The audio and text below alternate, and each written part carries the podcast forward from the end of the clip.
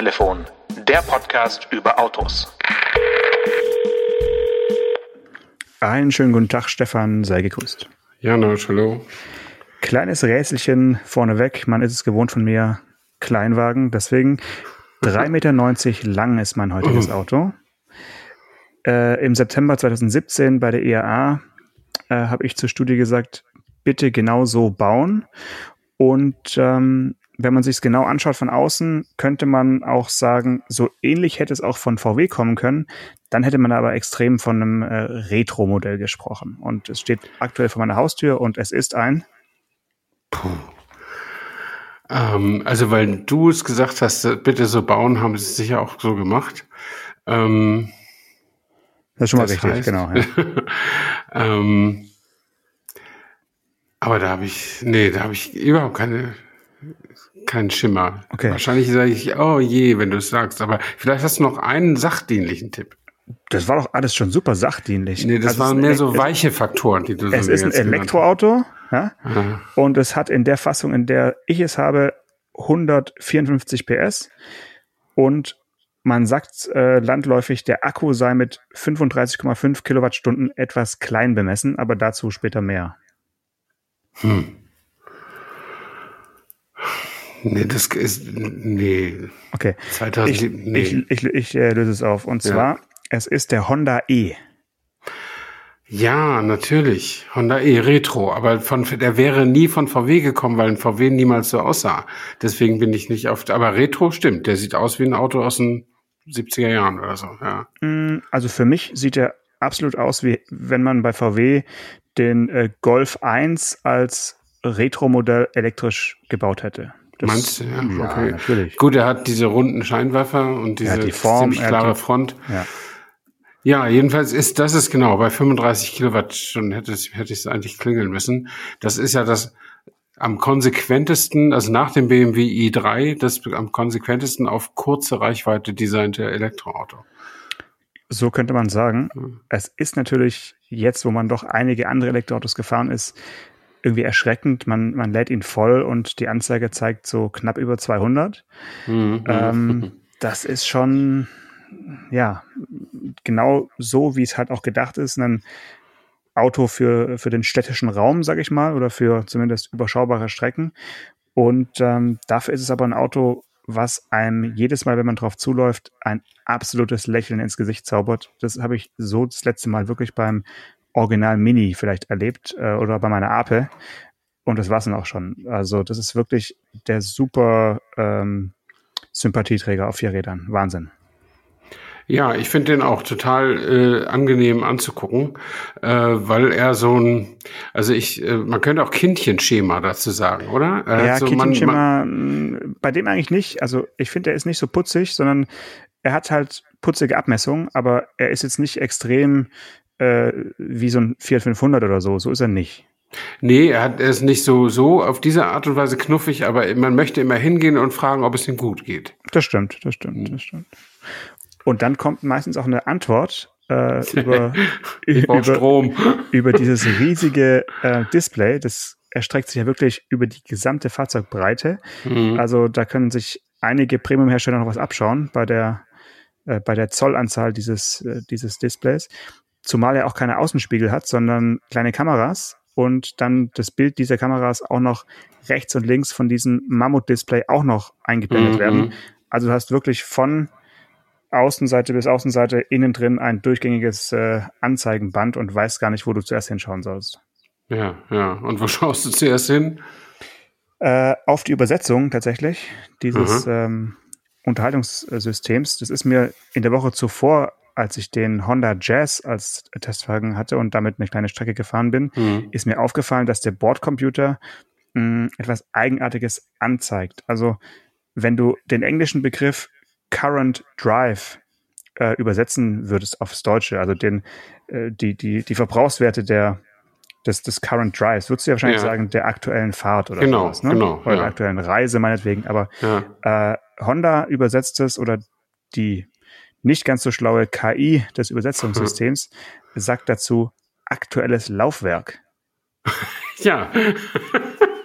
nicht schlecht.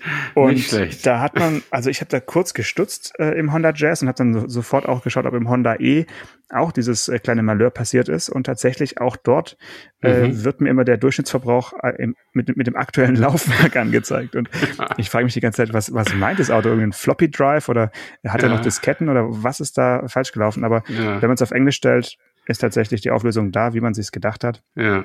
Und da wundere ich mich dann doch ein bisschen, dass äh, der deutsche Markt, der deutschsprachige Markt so unwichtig ist für Honda, dass sie da nicht mal irgendwie äh, neue, neue Software drauf spielen, weil das ist ja, kann nicht so schwer sein eigentlich da. Nee, das kann auch nicht so schwer sein, das, genau, das einfach mal mit der Hand zu übersetzen. Also alles durch, ich finde, das ist so eine Unkultur, alles durch diese Übersetzungs, Übersetzungsmaschinen zu jagen. Also, und finde ich eben auch, ich meine, das Auto ist nicht das allerteuerste Elektroauto, aber trotzdem, das ist eine Investition fürs halbe Leben oder für einen guten Teil des Lebens. Äh, da, da darf, dürfen eigentlich solche Liederlichkeiten nicht vorkommen. Es ist aber auch nicht das billigste Elektroauto. Ja. Wir hatten ja letzte Woche äh, oder, oder vorletzte Woche hatten wir sehr günstige Elektroautos im, im Programm und der Honda E geht bei 33.850 Euro los. Das ist ja nicht gerade Mhm. wenig. Und äh, die Variante, die ich jetzt gerade als Testwagen habe, ist äh, der Advanced oder Advanced heißt Ja. er. Der hat ein bisschen mehr PS, also ähm, 13 kW mehr äh, als die Basisvariante und geht bei 38.000 Euro los. Das ist schon ein stattliches Sümmchen, muss ich sagen. Ja, das stimmt. Also der ist nicht billig, das ist wohl wahr. Äh, ich glaube, sie verkaufen ihn als Designerstück und weil sie auch wissen, dass sie, dass sie eh keine großen Stückzahlen kriegen aus Japan, äh, ist ihnen das auch nicht so wichtig, ob das, ob das Auto zu teuer oder nicht so teuer ist. Ja, das ist wirklich so ein, ähm, wie sagt man, Markenbotschafter, kann man sagen. Ja, ja. Aber so ein halt, haben wollen Ding ist das. aber so irgendwie. ein sehr seltener äh, Markenbotschafter. Also äh, im letzten Jahr waren es, glaube ich, irgendwie 1300 und im, im ersten Jahr äh, 1100 oder so. Also es ist äh, jetzt nicht peinlich dreistellig, also immerhin über 1000, aber trotzdem äh, offensichtlich zu wenig, als dass sich die Übersetzung, wie gesagt, lohnt. Also, oder es hat Mhm, noch keine mhm. gemerkt, aber dann bitte jetzt nachbessern. Ja, also ich glaube, also ja, die, die Übersetzung werden sie auf jeden Fall nachbessern, also sollten sie auf jeden Fall nachbessern, hast du recht. Bist du schon mal so ein Auto gefahren äh, ohne äh, Seitenspiegel und mit diesen Ja. Kamera-Displays? und, wie- Audi e-tron. und jetzt mal Hand aufs Herz und Technikbegeisterung mal, mal weglassen.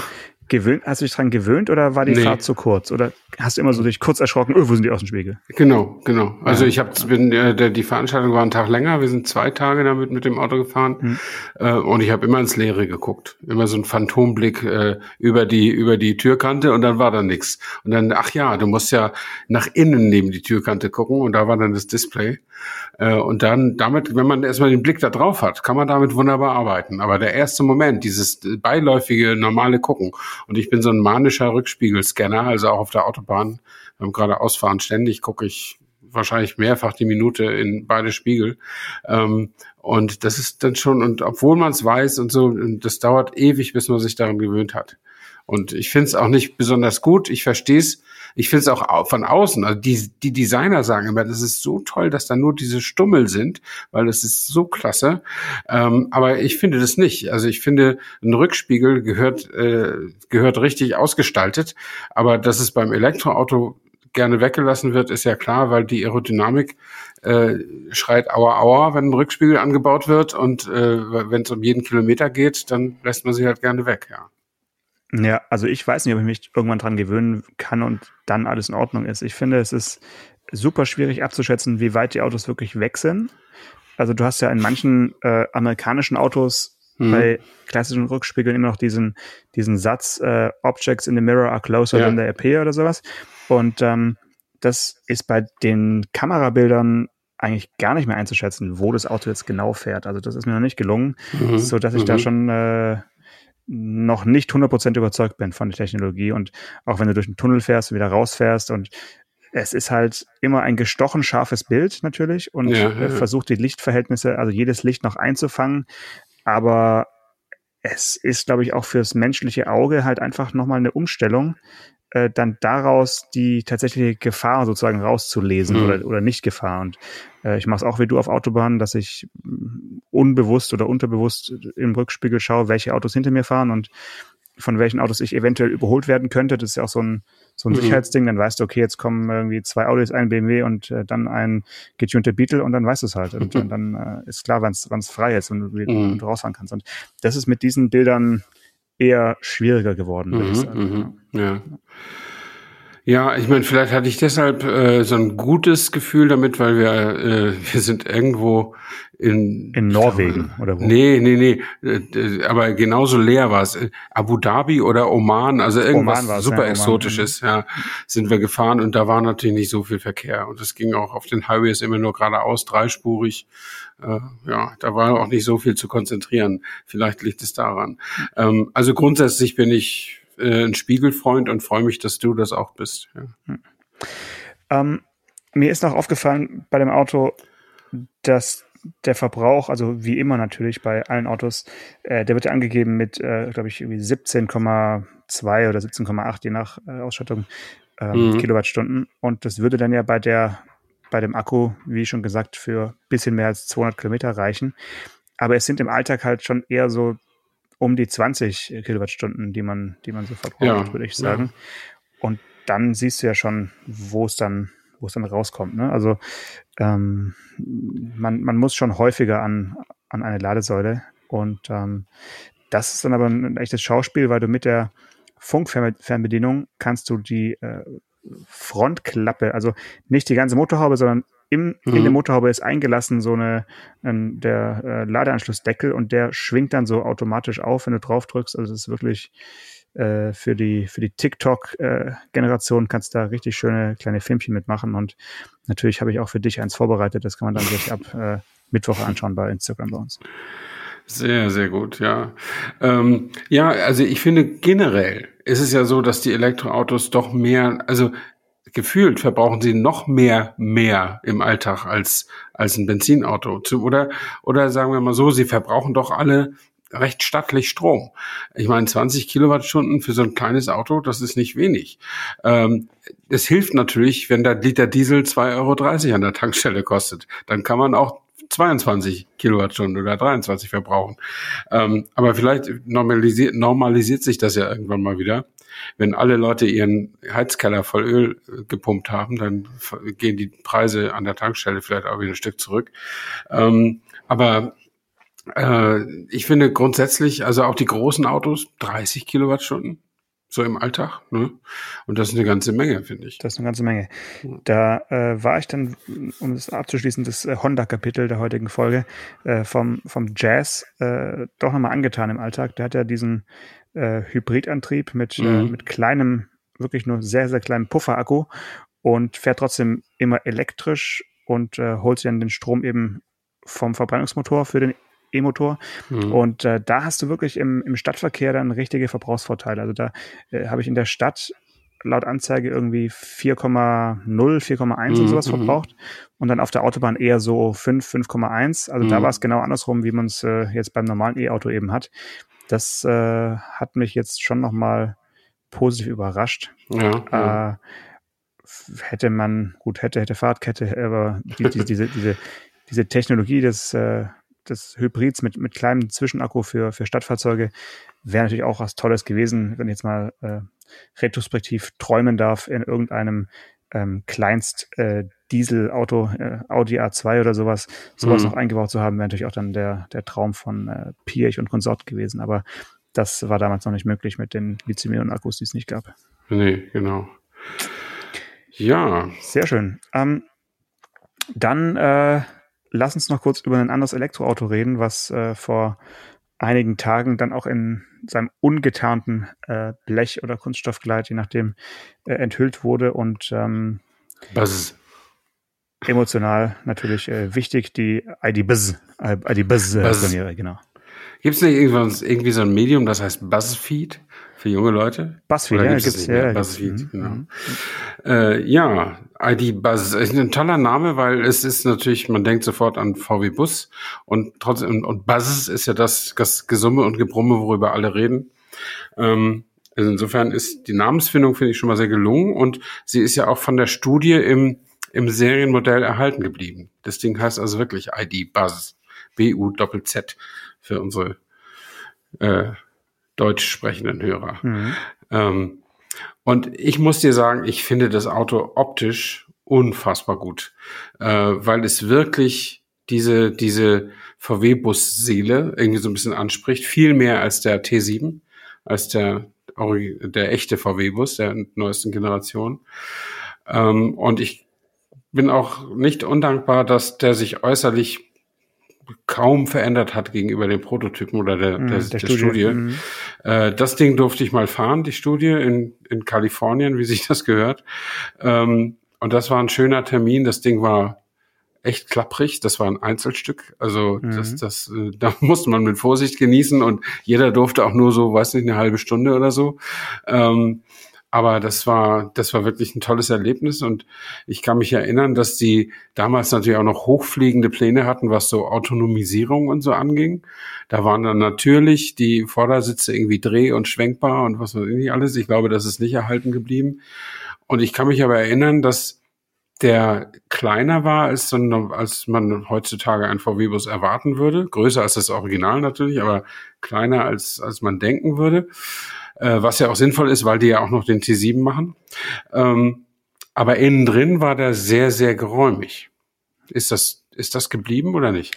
Tja gut, das kann ich dir nicht sagen, weil ich noch nicht drin war. Ich habe es mir so. nur digital äh, angeschaut und noch nicht, nicht in echt erleben können. Aber ähm, es ist wahrscheinlich, ja, also ich, ich finde die Außenabmessungen und, und überhaupt das Ganze, wie er so daherkommt, spricht doch eher dafür, dass man es als legitimen elektrischen Nachfolger eines äh, Zwitters aus Turan und Charan äh, sehen kann, in, einem, in, einer, in einer schönen Außenhaut. Äh, aber mit dem VW-Bus äh, hat es für mich jetzt nicht so viel zu tun. Es ist halt irgendwie ein, mh, mm, ja, ein, ein neuer elektrischer kleiner Bus, aber mehr auch nicht.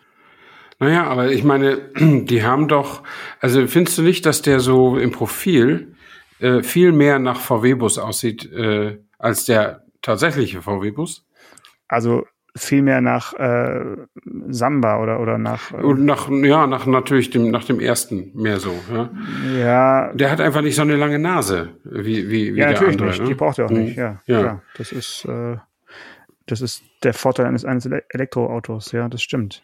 Ja, so, so kann man es schon sehen. Klar, dadurch, dass er vorne stärker abfällt und eben keine, keine Haube hat, ähm, hat er was von den heckgetriebenen äh, Urbullis, das stimmt natürlich. Aber mhm. die, die Zweifarblackierung macht halt auch viel aus. Ne? Also wenn man ja. den jetzt mal nicht zweifarbig ja. lackiert sieht, dann ja. äh, hat man nicht diesen, diesen extremen Retro-Eindruck, finde ich. Mhm.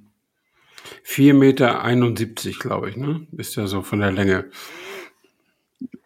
Also, wenn ist nicht übertrieben lang. Ich habe das gerade mal gelesen, ja. ja.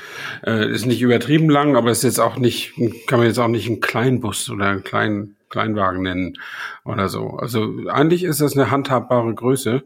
Äh, jetzt kommt es natürlich darauf an, was die dann, wenn in der Vermarktung daraus machen. Also VW Bus war schon immer ein teures Vergnügen, auch der jetzt aktuelle. Ähm, und wenn sie sich daran halten, dann wird das natürlich äh, jetzt kein Vergnügen für junge Familien oder so, ne? Ähm. Ja, es ist ja auch noch äh, hinzukommt, dass es so ein bisschen zwischen VW-Nutzfahrzeuge und äh, Volkswagen irgendwie hin und her ging, wer denn jetzt letztendlich eigentlich entwickeln darf und äh, wer so die, äh, ja, wer am Ende unterschreiben darf und sagen darf, dass es sein Auto ist, weil die Plattform ist ja die, also der MEB, also im Prinzip ist es mhm. ein gestreckter ID3 oder wie auch immer man es nennen möchte und mit einem anderen Aufbau sozusagen. Äh, aber er wird ja in, ähm, in Hannover gebaut und dadurch hat man natürlich auch dort den Anspruch, dass es halt äh, auch einfach ein Nutzfahrzeug wird. Und er wird ja auch als äh, Cargo-Variante, als äh, Transporter kommen. Und ähm, tja, äh, den genauen Preis haben sie, glaube ich, noch nicht verraten, aber irgendwo was äh, 55, 59.000 Euro, sowas ist, glaube ich, äh, auf, aufzurufen. Ja. Und ähm, ja, kannst du dir überlegen, ob es das dir äh, wert ist und wie viele Tagesboxen du dann reinkriegst. naja, äh, äh, die, äh, die Reichweite soll so um 400 Kilometer liegen. Also wenn das dann so ähnlich ist äh, im Winter, dass es dann nur wieder so 200 sind, ist dann immer schwierig. Aber äh, 400 ist ja schon mal was, worum man sich so ein bisschen gewöhnen könnte. Ähm, Aber naja, ich finde, ich finde immer den, diesen, wie soll ich sagen, den, den, den Koeffizienten aus Reichweite und Kaufpreis, mit dem bin ich irgendwie immer noch nicht so richtig zufrieden bei den Elektroautos. Ja, ja. Und äh, auf den Fotos äh, war ich jetzt nicht so zufrieden oder auf dem Film mit der äh, Flexibilität des, des Innenraums. Weil irgendwie haben sie da so eine Dreierrückbank äh, ja, reingebaut. Ja. Und das Einzige, was du machen kannst, ist irgendwie die, äh, die Rücklehne umklappen. Also keine Einzelsitze oder sowas und mhm, dadurch mhm. auch nur zwei Isofix äh. Also für Familien mit drei Kindern ist, äh, drei kleinen Kindern ist es irgendwie auch nichts. Ja, hm, weiß nicht, ob das am Gewichtsthema ist, äh, wo man dann im E-Auto doch wieder drauf gucken muss, dass man nicht zu schwere Einzelsitze oder irgendwas Kompliziertes damit reinbaut. Mhm. Äh, aber so wie es jetzt da ist, fand es jetzt nicht VW-Bus ähm, artig genug, so auf den ersten Blick. Ähm, ja, er hat keine, keine Schienen, ne, wo man die Sitze drauf verschieben könnte oder nee, genau, sowas. Ne? Nee, nee, genau. Aber eine Schiebetür, immerhin. Ja gut, ohne Schiebetür wäre es dann wirklich wäre es ein Van, wäre es ein Touran kein Bus. Ja, ja, genau, ja. das stimmt. Also ich finde ja auch ohne, also wenn du einmal Schiebetüren besessen hast in deinem Leben, ne, willst du dann nie wieder was anderes, finde ich. Also ja. das, äh, das wird echt komisch, wenn ich mir als nächstes vielleicht doch wieder ein Kombi kaufe oder ein SUV oder was weiß ich. Aber so eine Schiebetür hinten, das ist wirklich klasse, ja. Ja. Ähm, vor allen Dingen auch zwei finde ich cool zu haben. Ja, natürlich, zwei müssen es natürlich also. sein. Ja, es gibt irgendwie, es gibt irgendwie tatsächlich Autos, die nur eine Schiebetür haben, ne? Ja, das ist eine Kostenfrage. Gibt's, ja. ja. ja.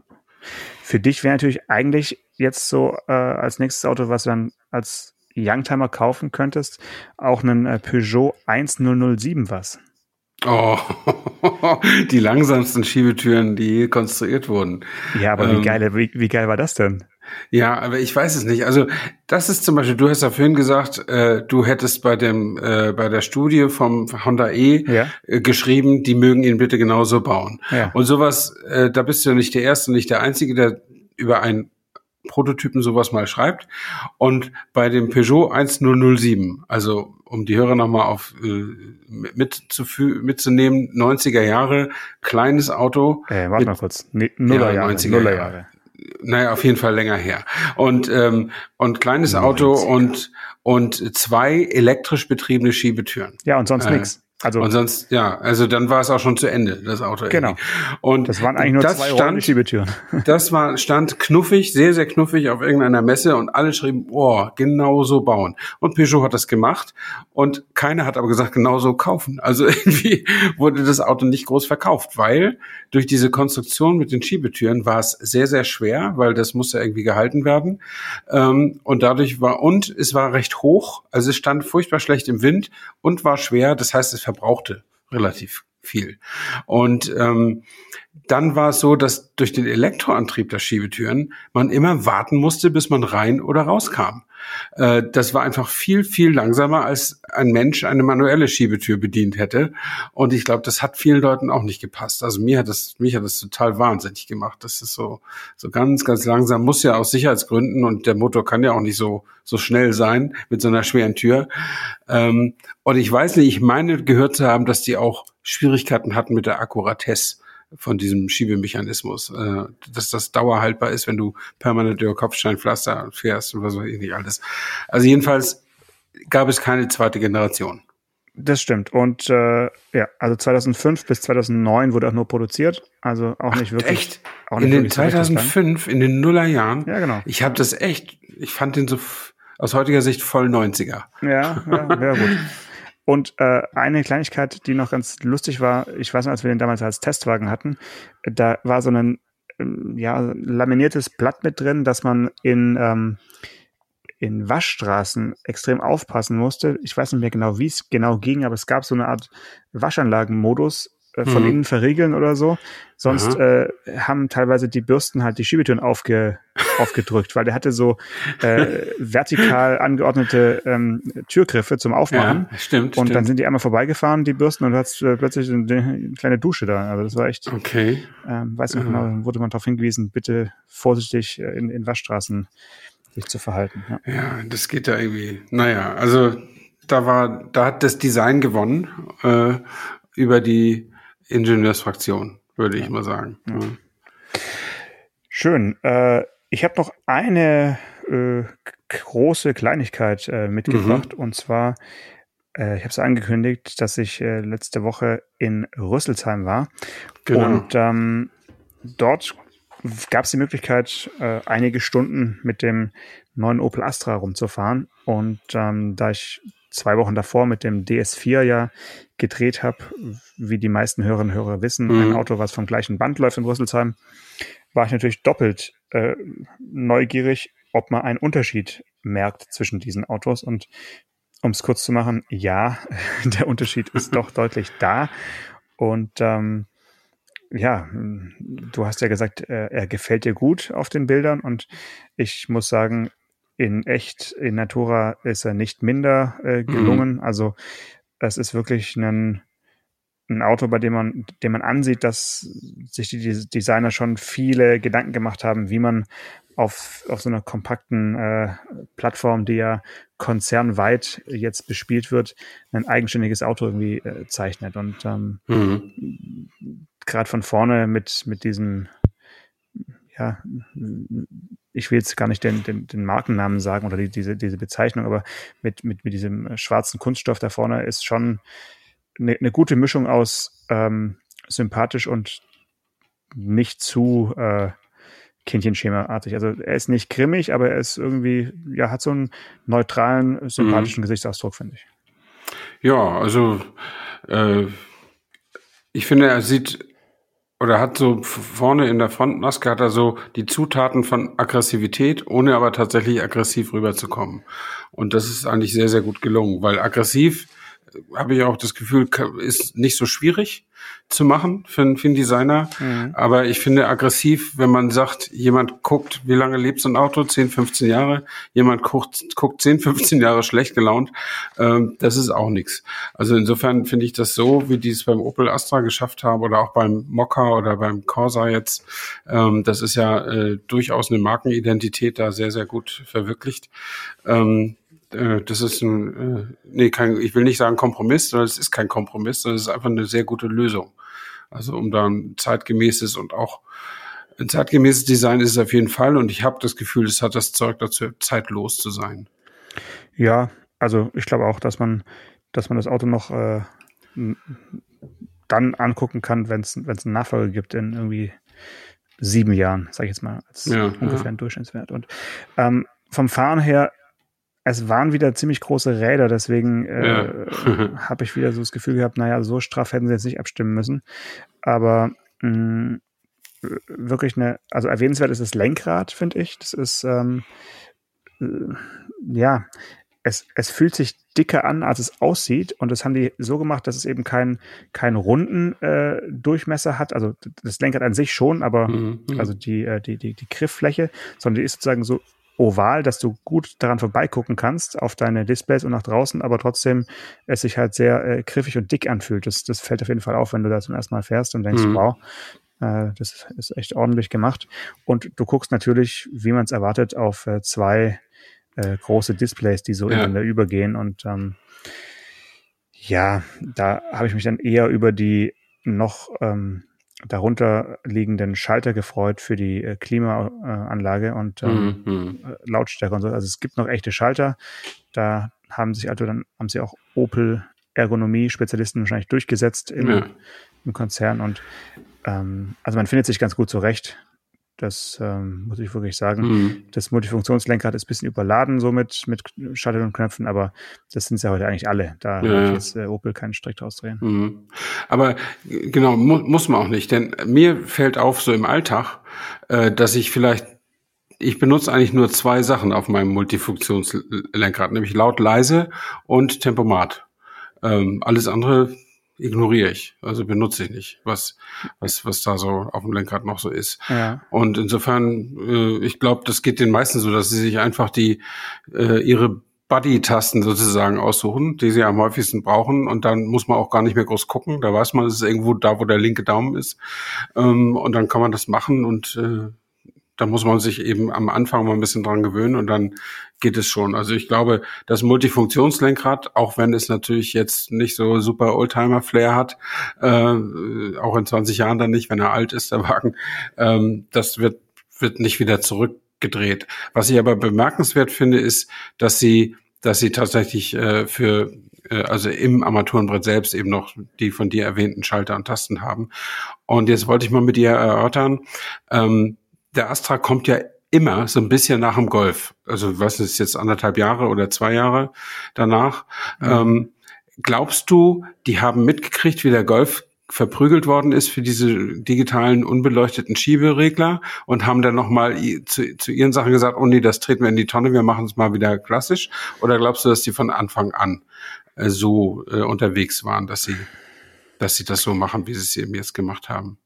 Ja, also es hat sie bestimmt bestärkt, in, in, in diesem Weg äh, den, den weiterzugehen. Also natürlich können sie es jetzt sagen und sie haben es auch, äh, ohne jetzt den Namen zu nennen, eben mhm. gesagt mhm. äh, und haben es auch betont, dass es eben diese Tasten da gibt und das würdest du ja nicht tun, wenn es eben ja, ja. beim Golf so äh, daneben gewesen oder daneben ist, ist es weiterhin so.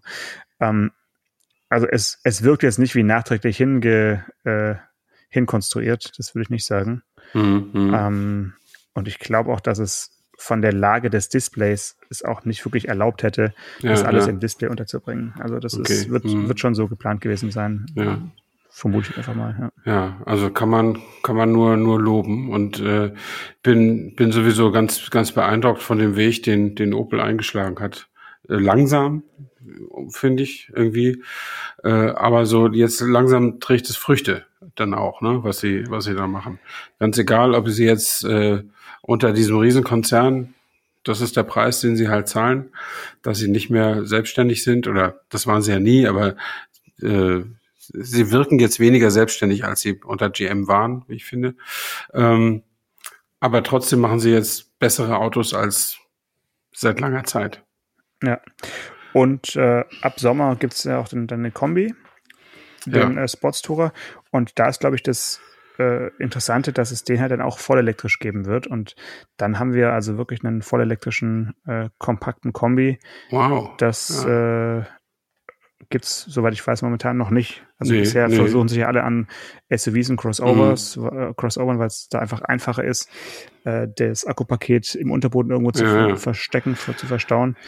Und ähm, mit so einem richtigen kompakten Kombi wird es dann interessant, wie der angenommen wird dann. Ja? Also weil ähm, ob ja. dann der Kombi, der in Deutschland bisher schon wichtig war und äh, für den es auch dann äh, weiterhin natürlich auch den, den Diesel gibt, äh, ja, bin ich, bin ich wirklich gespannt, wie der dann als Elektrovariante ankommt. Hm. Wusstest du, dass ich mal Astra-Besitzer war? Äh, ja, ich habe, ich höre ab und zu so einen Podcast und da hast du schon mal erzählt, glaube ich. Astra G. Astra G Edition 2000 mit Autotelefon. Das habe ich sicher schon mal erzählt. Ja, auf jeden Fall. Ja, äh, ja und den mochte ich auch sehr, äh, aber meine Frau hat ihn dann kaputt gemacht. Kaputt gemacht? Sie hat einen kleinen Unfall gehabt. Okay, ja gut. Aber wirklich nur, nur einen ganz kleinen. Aber der, der, der Kostenvorschlag war dann 4000 Euro oder so und dann haben wir ihn weggegeben. ja, ich finde es total, also damals habe ich noch nicht geleast, damals habe ich noch besessen. Und ich finde es total frustrierend. Das Auto war irgendwie fünf Jahre alt und dann 4000 Euro zu bezahlen und dann kriegst du das gleiche fünf Jahre alte Auto wieder. Das ist überhaupt keine Freude, hast du da dran.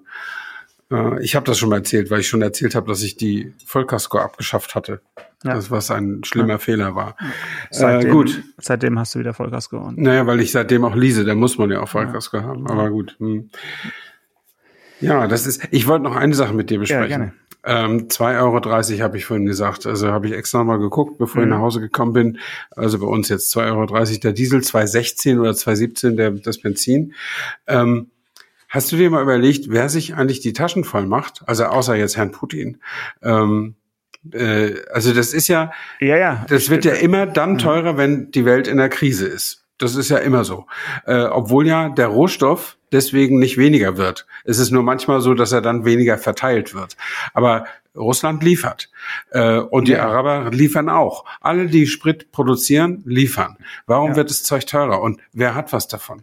Ja, also das äh, bin ich jetzt mal gespannt auf deine, äh, auf deine kruden Theorien, aber es ist ja klar, dass, dass dieser Preis, der, der jetzt äh, an der Zapfsäule verlangt wird, ist ja nur ein äh, spekulierter Preis für die Zukunft und hat keine reale, also hat, hat keinen realen Gegenwert, weil wie du gesagt hast, momentan gibt's noch keine Verknappung oder auch keine, keine äh, extrem gesteigerte Nachfrage, weil die Leute jetzt nicht irgendwie super viel mehr Auto fahren ne, seitdem, nee, sondern nee. Ähm, also soweit ich recherchiert habe, ist momentan tatsächlich so, dass das meiste von diesem Geld ähm, bei den Raffinerien hängen bleibt und ähm, da ja, für, für ganz gute Kassen, äh, für gut gefüllte Kassen sorgt. Also das ist äh, nichts, was jetzt irgendwie steuerlich relevant wäre. Also das äh, wird in Medien ja oft mal geschrieben, aber das ist ein zu vernachlässigender Anteil dieses Mehrpreises. Also da, wo es hängen bleibt, ist weder beim Tankstellenbetreiber, der wahrscheinlich sogar Pauschalen äh, bekommt für seinen Liter und nicht äh, abhängig vom, vom, vom Tagespreis bezahlt wird, mhm. sondern äh, ja, die Raffinerien der Mineralölkonzerne, weil der das, das Barrel äh, Rohöl kostet ja momentan auch nicht so viel mehr, wie momentan der Diesel mehr kostet. Daran kann man ja ablesen, dass da irgendwas nicht stimmt in der, in der Kette von, äh, von Förderstelle bis äh, Zapfpistole. Ja, genau. Also ich glaube, äh, ist, dass da einfach viel in der Handelskette auch hängen bleibt. Ne? Also ja. durchaus auch an den Tankstellen oder bei denen, die, die Sie dann beliefern, in der Raffinerie sicherlich auch und natürlich auch an der Quelle, ganz klar. Ähm, und äh, viele Leute sagen ja, die Steuern müssten gesenkt werden und so weiter, weil viele Leute glauben, dass die Mineralölsteuer prozentual berechnet werde. Das ist aber und nicht so. Das ist ein großer Fehler, genau. Die wird in, in Cent, also in, weiß nicht, 70 Cent pro Liter oder was weiß ich, und zwar völlig egal, wie viel der Liter oder das ja. Fass Rohöl kostet. Das Einzige, wo der Staat Einfluss drauf hat, ist die Mehrwertsteuer, die man eben auf den Liter Sprit plus Mineralölsteuer eben auch noch zahlt. Äh, da könnte der Staat in der Tat sagen, also zumindest, ich finde nicht, dass er es sollte, aber er könnte, äh, wir gehen aber von 19 auf 7 Prozent, dass es dann wie Lebensmittel besteuert wird oder so, das würde für, ich würde sagen, das würde für drei Tage Entlastung sorgen und dann stößt auch wieder der Mineralölhandel in die Lücke und sagt, oh, jetzt ist ja wieder Luft im System, jetzt können wir ja wieder. Ähm, also das äh, glaube ich nicht, dass das viel viel bringen würde. Also ja. das Einzige, was also ich will jetzt nicht dem Tempolimit das Wort reden. Ich fahre jetzt einfach so wenig wie möglich. Das habe ich mir auch gedacht, als ich äh, letzte Woche unterwegs war.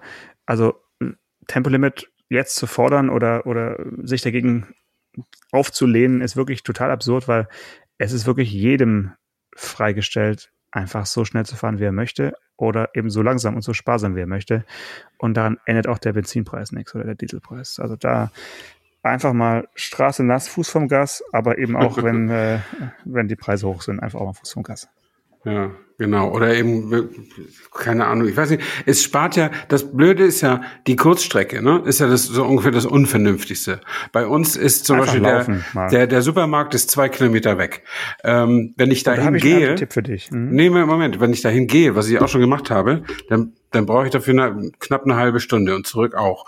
Das kann man machen, aber ist natürlich nicht immer die Zeit. Wenn ich fahre, ist es natürlich maximal ineffizient, weil der Motor kalt ist und so weiter, geht aber schnell.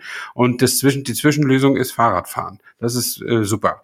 Aber wenn ich jetzt zum Beispiel sage, okay, ich bin sonst zweimal die Woche vier Kilometer hin und zurück zum Einkaufen gefahren und jetzt mache ich das nicht, da, da spare ich wirklich nicht viel der Effekt ist nicht so groß. Man muss auf längere Strecken verzichten und das ist schwieriger, als auf kurze zu verzichten. Ja, aber kurze Strecken, äh, auf die kann man leichter verzichten und äh, wenn alle auf kurze Strecken verzichten, hast du auch einen super Effekt.